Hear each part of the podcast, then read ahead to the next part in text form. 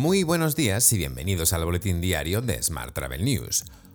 Hoy es miércoles 30 de noviembre de 2022, día de la conmemoración de todas las víctimas de la guerra química, Día Internacional de la Seguridad Informática, Día Internacional de la Lucha contra los Trastornos de la Conducta Alimentaria y sí, hoy es el Día del Influencer.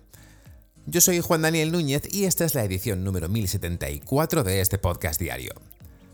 Hoy comentamos el reparto de las ayudas para la sostenibilidad en los destinos españoles y los resultados financieros presentados por EasyJet. Ya sabes que puedes suscribirte a este podcast en iTunes, Spotify o iVoox, pedirle a Siri o Alexa que reproduzca nuestro último programa y que también puedes escucharnos cada día en radioviajera.com. ¡Comenzamos!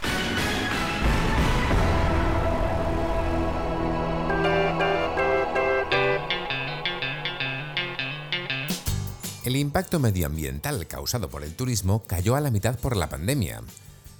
Más concretamente, el turismo llegó a generar, el 8,1% de las emisiones globales contaminantes durante su mejor ejercicio de actividad, el 2019, para reducirse a la mitad justo un año después con la llegada de la pandemia.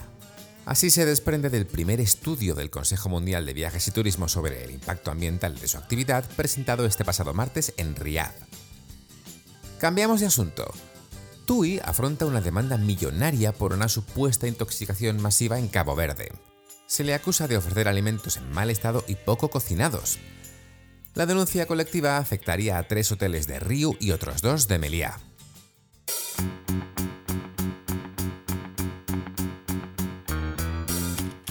Vamos con la información sobre agencias. Viajes el corte inglés lanza Excellence, los clientes que gestionen sus reservas con su equipo Excellence podrán disfrutar de un servicio exclusivo Excellence, como su nombre indica, en los mejores tour operadores, a través de DMC especializados y tendrán prioridad en las citas previas.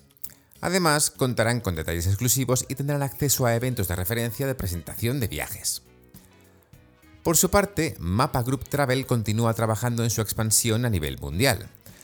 En esta ocasión ha creado la marca Mapping Journeys, con la que irrumpirá en los mercados anglosajones.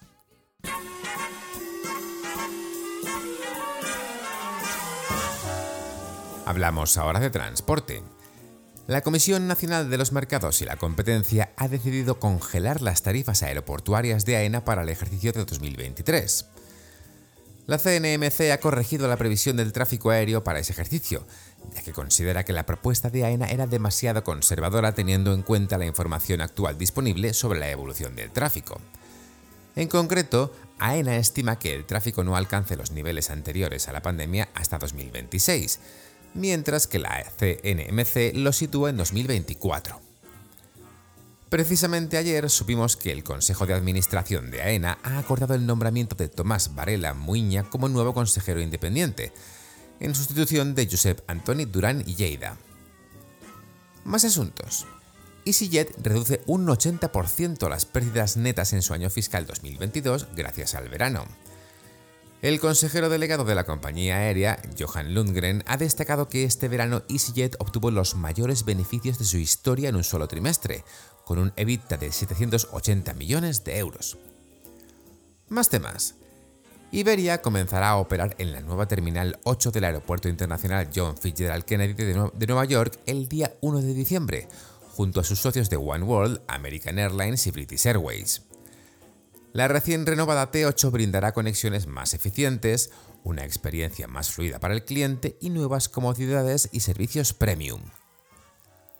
Hoy también te cuento que Wigo venderá a 9 y 15 euros el 80% de sus billetes de adulto en la línea Madrid-Valencia durante dos días.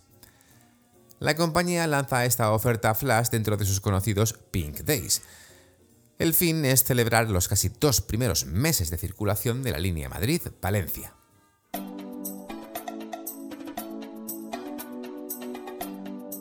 Vamos con la información sobre destinos. El Consejo de Ministros ha autorizado el reparto territorial de 720 millones de euros correspondientes a la convocatoria extraordinaria del Programa de Planes de Sostenibilidad Turística en Destino 2022.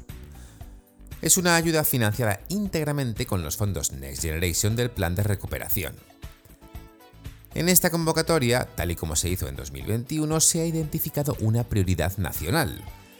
Si el año pasado esta prioridad fue el año Sacobeo, en 2022 el gobierno acordó con las comunidades autónomas reservar una partida específica del plan a financiar proyectos que tengan como eje central la enogastronomía.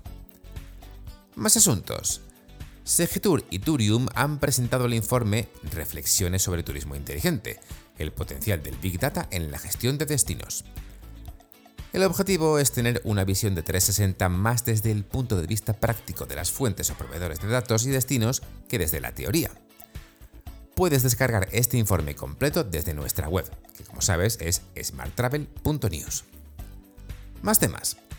Tour España en Dublín ha sido elegida como la mejor oficina nacional de turismo en Irlanda y España el mejor destino europeo.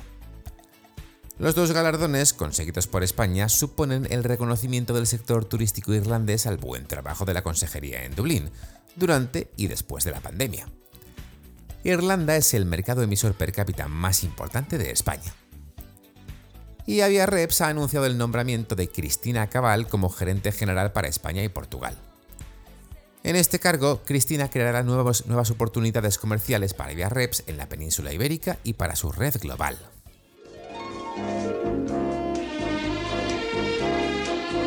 Hotel. Vamos ahora con la actualidad hotelera. Se ha firmado el sexto acuerdo laboral estatal de hostelería. Sindicatos y empresarios presentan este convenio como ejemplo de la fortaleza del diálogo social en este sector. Destacan como gran reto la capacidad sectorial de adaptarse a los nuevos escenarios y demandas, al mismo tiempo que lo hacen la sociedad, los viajeros y las necesidades de trabajadores y empresas. Más asuntos. El 62% de los viajeros españoles serán más exigentes que antes de la pandemia con las instalaciones y los servicios que reciban en sus viajes. Además, y en un porcentaje creciente, se dejarán influir por las imágenes y vídeos online de los hoteles y por los comentarios de otros viajeros antes de elegir alojamiento.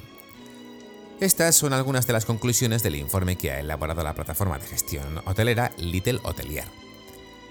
El desayuno se convierte en el complemento favorito, aunque los viajeros también pagarían más por la comodidad de tener aparcamiento o por las vistas o el tamaño de la habitación. Más temas. El próximo 16 de enero tendrá lugar en las instalaciones del Hotel Eurostars Madrid Tower 5 Estrellas la novena edición de Otusa Explora, el foro de innovación turística organizado por Grupo Otusa. El encuentro, que un año más dará el pistoletazo de salida a Fitur, se presenta como una cita imprescindible para el mundo del turismo y la innovación. Por último, te cuento que Palladium renueva por tres años como patrocinador oficial del Real Madrid. Bajo esta alianza, los hoteles de la compañía reforzarán su visibilidad y presencia de marca a través de acciones especiales y diferentes soportes publicitarios del Real Madrid de baloncesto. Te dejo con esta noticia.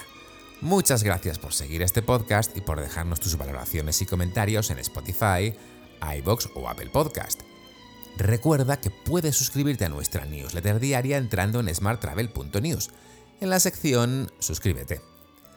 También puedes recibir un mensaje con este podcast y los titulares del día directamente en tu WhatsApp. Para ello, solo tienes que añadir el número 646-572-336 a tu lista de contactos. Ya sabes, con el más 34 delante si nos escribes desde fuera de España. Y después enviarnos un WhatsApp con la palabra alta. Y eso es todo por hoy. Feliz miércoles y hasta mañana.